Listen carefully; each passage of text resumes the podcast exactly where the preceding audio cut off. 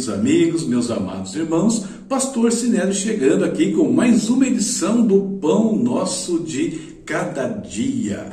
Cultura, conhecimento e espiritualidade. Nossa audioleitura de hoje está aqui no canto, 1 Crônicas, 2 Crônicas, perdão, capítulos 22 ao 24. Tema da nossa reflexão hoje, ela quer e precisa estar no centro de tudo. A inspiração bíblica vem do livro de Ruth, capítulo 2, versículos 10 ao 12. Vou fazer a leitura, acompanhe comigo. Ruth se curvou diante dele com o rosto no chão e disse: O que fiz para merecer tanta bondade? Sou apenas uma estrangeira. Eu sei, respondeu Boaz, mas também sei de tudo que você fez por sua sogra, desde a morte de seu marido. Ouvi falar de como você deixou seu pai, sua mãe e sua própria terra para viver aqui no meio de desconhecidos. Que o Senhor, o Deus de Israel, sob cujas asas você veio se refugiar, a recompense ricamente pelo que você fez. E aqui que só chamar a atenção que fala sobre sogra, e hoje, uma das datas você vai ver, é o dia da sogra. Cinco datas, então, vão figurar na nossa reflexão hoje, compondo a nossa meditação. Vamos a um pequeno resumo e aprender um pouquinho sobre cada uma delas. A primeira data de hoje, Dia da Sogra. Esta data celebra a existência da mãe do cônjuge de uma pessoa, marido ou esposa, além de ser uma presença muito importante para os filhos, pois é nada mais, nada menos que a avó das crianças. No Brasil, a relação genro e sogra sempre foi um prato cheio para comédia e brincadeiras uma espécie de relação de amor e ódio entre genros e sogras. A segunda data de hoje, Dia Nacional da Caatinga. Ela é um bioma único do Brasil, ocupando aproximadamente 11% do território nacional. A Caatinga engloba os seguintes estados brasileiros: Ceará, Piauí, Rio Grande do Norte, Paraíba, Pernambuco, Alagoas, Sergipe, Bahia e parte de Minas Gerais. A terceira data de hoje, Dia Mundial da Segurança e da Saúde no Trabalho. São temas fundamentais para garantir um ambiente de trabalho seguro e saudável para os trabalhadores, protegendo-os contra acidentes e doenças relacionadas ao trabalho. Além disso, essas medidas também contribuem para melhorar a produtividade e a qualidade do trabalho. A quarta data de hoje, Dia Nacional em Memória das Vítimas de Acidentes e Doenças do Trabalho homenageia trabalhadores que morreram em 1969, durante um acidente em uma mina de carvão nos Estados Unidos, que ficou conhecido como Explosão de Farmington, e deixou 78 trabalhadores. E é isso, queridos. Tema, mais inspiração bíblica, mais essas datas é igual ao que Deus vai falar, colocar no nosso coração para o dia de hoje. E as Escrituras nos apresentam dois eventos principais que falam sobre as sogras. A primeira situação acontece entre Noemi e Ruth. A nora teve a sua vida mudada quando seguiu as instruções da sua sogra. O segundo caso é a sogra de Pedro, que foi curada por Cristo. Por quê? Porque Pedro levou Jesus até a sua casa. E nós sabemos que as sogras se tornaram um prato cheio para comédias e brincadeiras do nosso país. Mas a verdade é que algumas brincadeiras e alguns comportamentos escondem o outro lado delas. Afinal, sogras são avós, sempre muito querida pelos seus netos, na grande maioria das vezes. Qual de nós não se lembra da casa da avó? E o que os pais reclamam geralmente em relação aos avós é que eles interferem na educação dos filhos. Por quê? Porque quando os filhos estão na casa dos avós, eles se sentem livres para fazer algumas coisas que são vetadas pelos pais.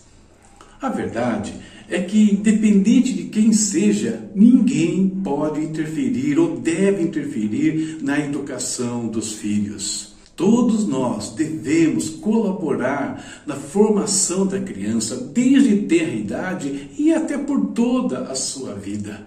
Os valores sociais, éticos e morais são ensinados inicialmente para a criança, onde? Na família. E todos que compõem a família devem colaborar, devem ajudar nessa tarefa. A escola, né, o ciclo acadêmico, complementa essa formação, complementa essa educação e nos prepara, prepara a criança para as diversas situações na vida. Por exemplo, vai ensinar a questão de preservação ambiental, a como respeitar a natureza, preservando, por exemplo, hoje falamos aqui do bioma da Caatinga, que precisa ser preservado.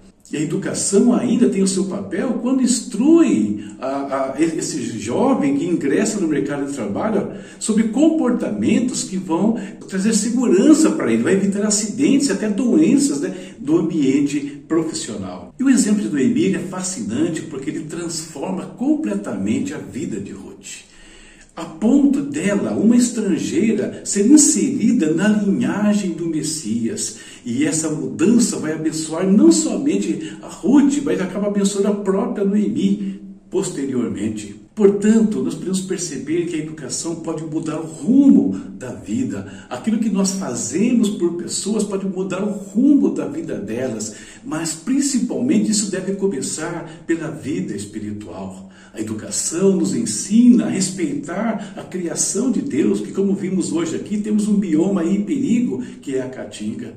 A educação nos priva de ter de celebrar datas onde o tema é a morte como dessas datas que nós vimos aqui hoje, porque a educação preserva a vida, seja a nossa vida, seja a vida do nosso planeta.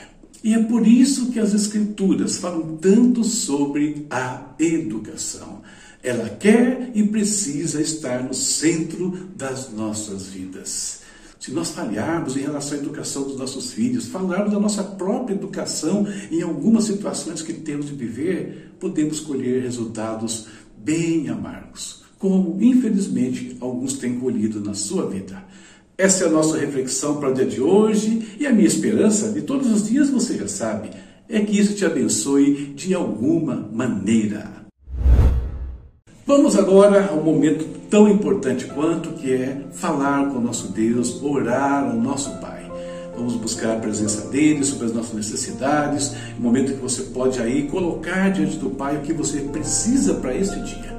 Vamos clamar e com a certeza que Ele está nos ouvindo. Ele vai atender segundo aquilo que nós colocarmos no seu altar. Falemos com o Pai.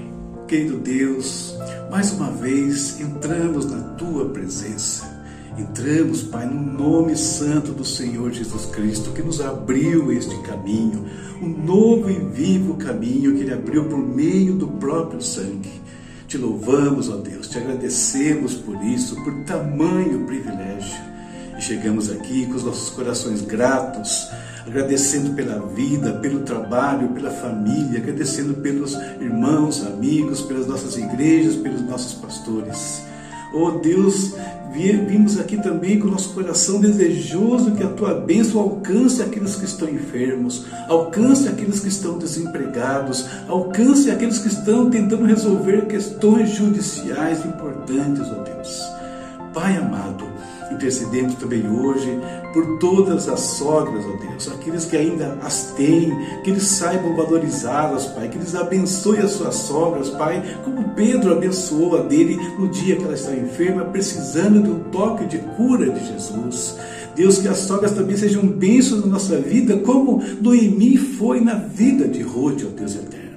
Em nome de Jesus, guarda, abençoa, Pai, elas que estão também as avós, que são queridas pelos nossos netos, que como família juntos possamos abençoar os nossos filhos.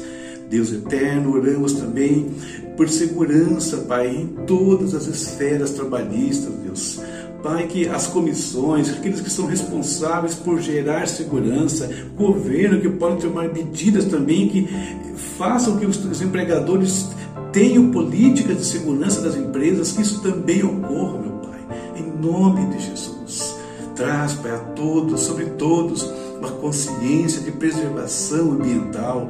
Hoje falando da Caatinga, mas de todos os biomas que são importantes para o mundo, até para a sobrevivência humana, Senhor querido.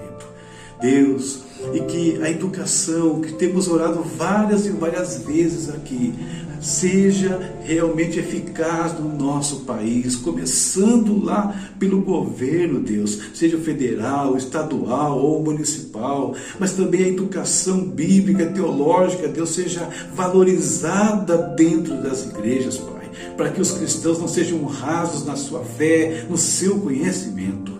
Pai, agradecemos por esse dia, colocamos tudo nas tuas mãos, pedindo que a tua bênção esteja sobre as nossas atividades, sobre os nossos estudos, enfim, sobre tudo o que fizermos hoje. Em nome de Jesus, amém. Amém. Mais um dia, mais uma meditação, mais uma oração. Vamos embora. Leitura para amanhã, ó, tá aqui nesse cantinho. Segundo Crônicas, capítulos 25 ao 27. Redes sociais, interação com o canal, você mexendo com essas coisas aí, você sabe muito bem como, você nos ajuda e espalha esta mensagem. Link de cima aqui, eu estou falando desse comentário, primeira epístola de João. No capítulo 3, João fala que Jesus veio para desfazer as obras do diabo. O que significa isso? Qual a grandeza dessa, dessa parte que Jesus realizou por nós?